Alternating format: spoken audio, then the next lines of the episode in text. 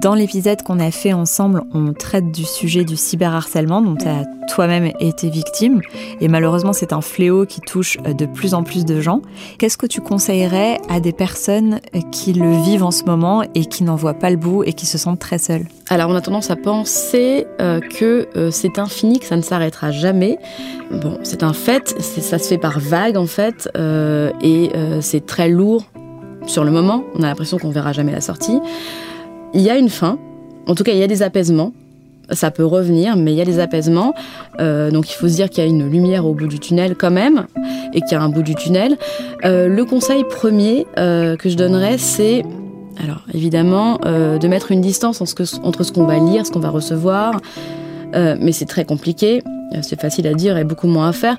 je pense c'est se déconnecter se couper euh, des réseaux sociaux parce qu'en fait malheureusement c'est ce qui euh, c'est ce qui fait qu'on a l'impression qu'on est oppressé en permanence parce qu'en fait on a nos réseaux sociaux enfin toujours ouverts en permanence euh, avec nous. C'est-à-dire que le téléphone va pénétrer notre intimité hein.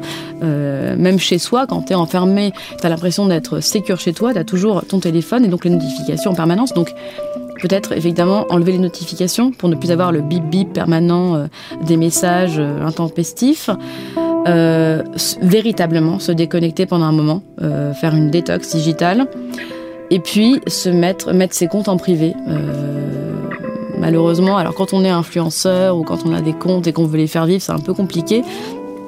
Mais, mais je pense que c'est un mal pour un bien, parce que, parce que sinon, psychologiquement, c'est pas tenable.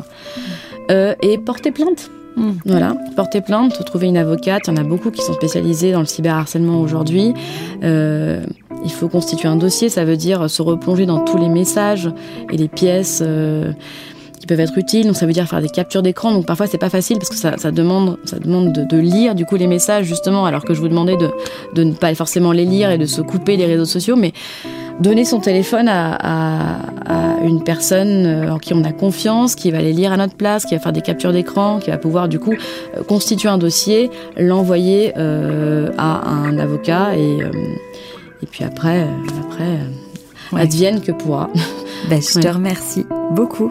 Voilà, courage en tout cas. Ouais. Merci beaucoup pour tes mots. Merci.